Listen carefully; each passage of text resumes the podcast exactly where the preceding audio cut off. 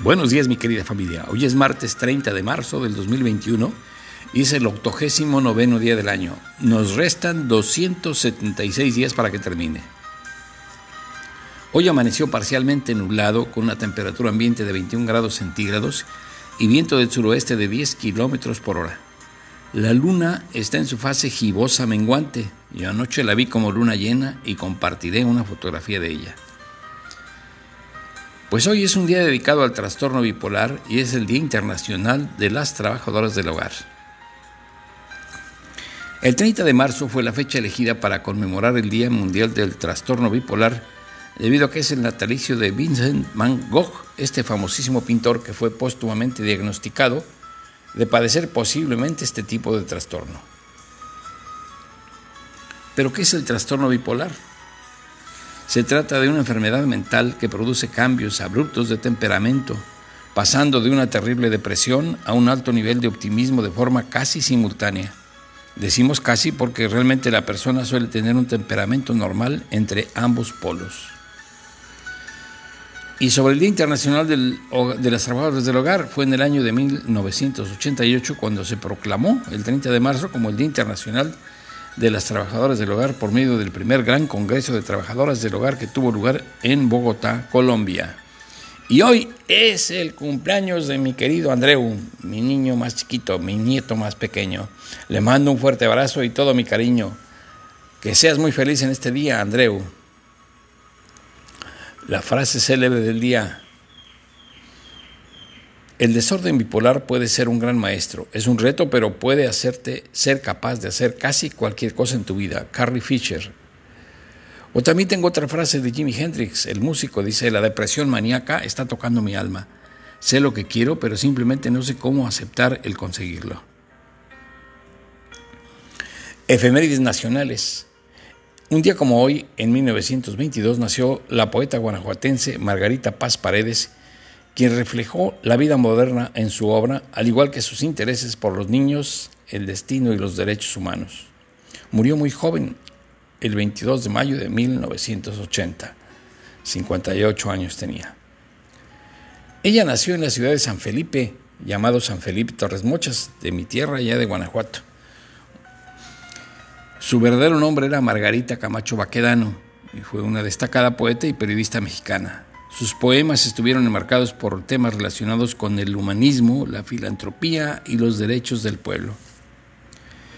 Hay pocos datos sobre su vida. Se sabe que estudió la carrera de periodismo en la Universidad Obrera y la carrera de filosofía y letras, junto con la de literatura en la Facultad de Filosofía y Letras de la Universidad Nacional Autónoma de México. En 1942 aproximadamente, no se sabe bien, escribió Sonaja, su primera obra literaria, la cual le dio comienzo a su carrera de la escritura. Su obra sigue siendo un reflejo de la vida contemporánea, aunque en un principio produjo poemas relacionados con el amor y el desengaño. Sin embargo, con el paso del tiempo le dio un contexto político y social a su obra. No solo abarcaba el género narrativo, sino también el lírico. Esta se caracterizó por los entornos cotidianos en los que se relacionaba el ser humano. Pero además, y según diversos literatos, también se vio inmiscuida por la religión y el erotismo, el destino y la infancia, temáticas que se desarrollaron en la mayoría de sus obras. Dentro de sus poemas destacan Oda a Konstantini Umansky, El anhelo plural, Andamios de sombras, Canto a México, Presagio en el viento, La imagen y su espejo, Señales y Memorias de hospital y presagio. Su poesía se caracteriza por tener una sensualidad sutil pero contundente, asimismo por reflejar la actualidad y tener un sentido de entrega y comunión. En 1940 se afilió a un grupo de poetisas al lado de Pita Amor y Rosario Castellanos, y ella fue profesora de literatura universal y española en la Universidad de Toluca y en la Escuela Normal Superior de México. Se casó con Emilio Abreu, quien murió en 1971 y en el 1955 fue comisionada por la Organización de Estados Centroamericanos, ODECA, para realizar una antología de la lírica contemporánea de México. También hizo recitales en universidades de México y el resto de Latinoamérica, al tiempo que colaboraba en revistas y rotativos del país. Publicó más de 15 libros, lo que le mereció varios premios y diplomas, tanto en el extranjero como en el país. Decidme amigos, ¿habéis visto mi estrella? Por la alegría con que bañó mi aurora, yo la busqué en la zarca sonrisa de los niños, en el piafar ardiente del caballo, en la congregación del pan sencillo, en la dorada fuga de una silvestre lagartija, en el remanso donde las palomas trizan a picotazos luceros y en la miel inocente con que el amor construye sus panales.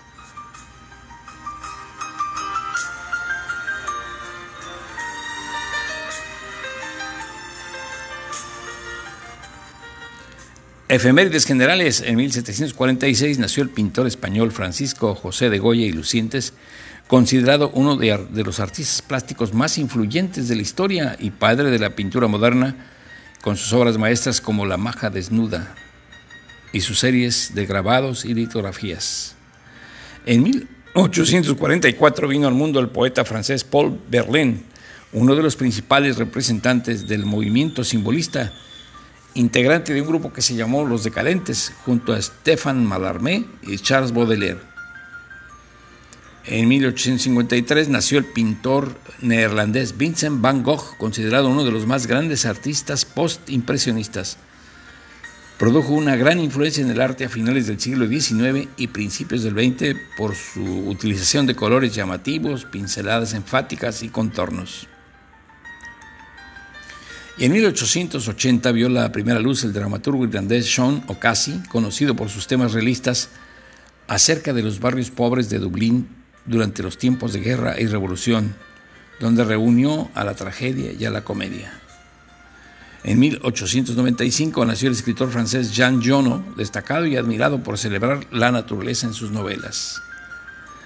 En 1909 vino al mundo el crítico e historiador de arte austriaco Ernst Hans Joseph Gombrich, cuya fama se debe a una gran capacidad de análisis, su visión novedosa de la creación artística y su talento para hacer compatibles la sabiduría y la divulgación.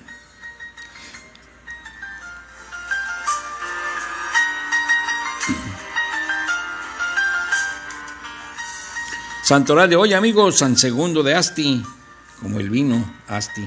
San Domino de Tesalónica es Domnino, San Régulo de Senlis, Santos Mártires de Constantinopla, Recopla, San Juan Climaco, San Sósimo de Siracusa, Santa Ausburga de Coventry, San Clino de Aquino y San Pedro Regalado.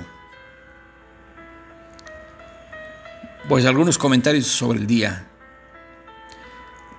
Voy a recomendar un libro que se llama El Día de la Victoria. Es un cómic muy especial donde cuenta la historia del viaje en el que recorrí Perú, siguiendo los pasos de mi padre, que había vivido años atrás. Hablé con la gente que le conoció, estuve en los lugares que él estuvo y descubrí que se había visto afectado por una enfermedad tan compleja como desconocida, el trastorno bipolar. Escribir este libro me ayudó a poner las cosas en su sitio, a aprender más sobre la bipolaridad y descubrir quién era mi padre y qué podía hacer yo para ayudarle.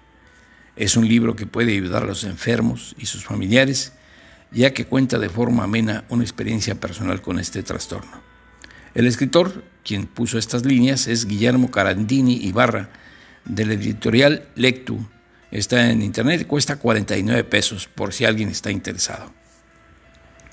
Algunos datos relevantes sobre el trastorno bipolar.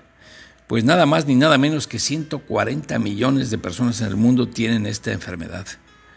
Es una de las principales enfermedades que causan discapacidad y es la menos entendida. La edad media en que suele aparecer esta enfermedad por primera vez es alrededor de los 25 años. Las mujeres pueden desarrollar los síntomas mucho más rápido, así como tener mayor número de episodios emocionales. Pero la enfermedad va a parejo, a cualquiera de los dos sexos los ataca. En el caso de la depresión en niños o adolescentes, este podría ser un síntoma de inicio del trastorno, pero no siempre es el caso. El tratamiento que se debe dar a, este, esta enfermedad, no existe un remedio, tratamiento único. Cada uno es personalizado. algunos famosos que han sufrido de trastorno bipolar. Pues como ya decimos, tanta gente que hay, pues es muy frecuente.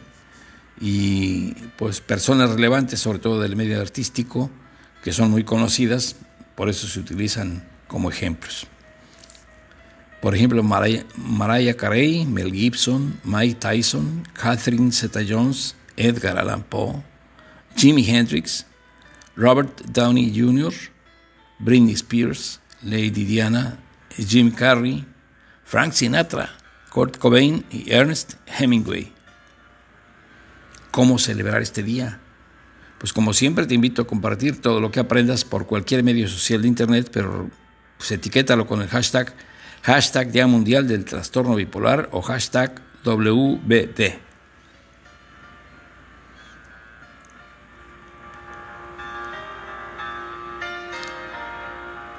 Actividades que realiza un trabajador doméstico. En realidad el trabajo doméstico existe a través de la historia de la civilización humana y siempre ha sido realizado por las personas cuya condición económica o racial es la menos favorecida.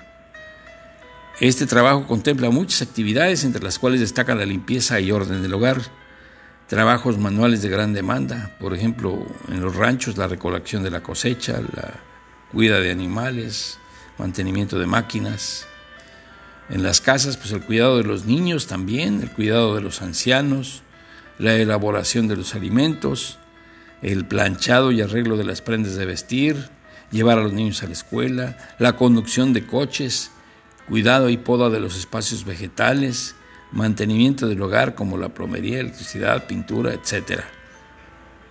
Aunque esta pequeña lista aborda la vida de los trabajadores domésticos desde diferentes ángulos, la suma de todas podría resumir la realidad que viven muchas personas de este gremio. Apenas eh, hace unos años, creo que el año pasado, lograron las trabajadoras domésticas de nuestro país ser incluidas en el Seguro Social. Entonces ya es por ley que los trabajadores domésticos deben estar incluidos dentro del Seguro Social y los patrones están obligados a pagar la cuota correspondiente. Pues es lo menos que se puede hacer por estas personas. Algunas películas relacionadas con los trabajos del hogar, Criadas y Señoras, película estadounidense de 2011 que cuenta la historia de la realidad vivida por las criadas de color en la sociedad sureña de los años 60, donde se están propiciando muchos cambios en cuanto al tema racial y social en general. Otra, Lo que queda del día, una producción británica y estadounidense de 1993 protagonizada por Anthony Hopkins y Emma Thompson.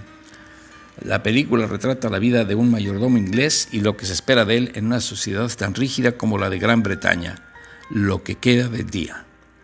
Otra, Spanglish. Aunque un tanto más ligera que las anteriores, esta película protagonizada por Paz Vega y estrenada en 2004 es un pequeño esbozo de la realidad de muchas mujeres latinas que emigran a los Estados Unidos y deben de enfrentarse a una cultura e idioma muy diferente al de ellas, mientras hacen su mayor esfuerzo para ganarse el pan de cada día. ¿Qué hacer para celebrar el Día Internacional de las Trabajadoras del Hogar? Pues yo creo que si en tu casa hay un trabajador doméstico o varios, puedes hacerle algún tipo de reconocimiento, un presente, un regalo significativo. Por otro lado, podrías interesarte en las políticas que se llevan a cabo en tu localidad sobre el tema o quizás simplemente impulsar un cambio que sea positivo para ellos. Todas las ideas son bienvenidas y te invito a compartirlas en las redes sociales con el hashtag hashtag Día Internacional de las Trabajadoras del Hogar.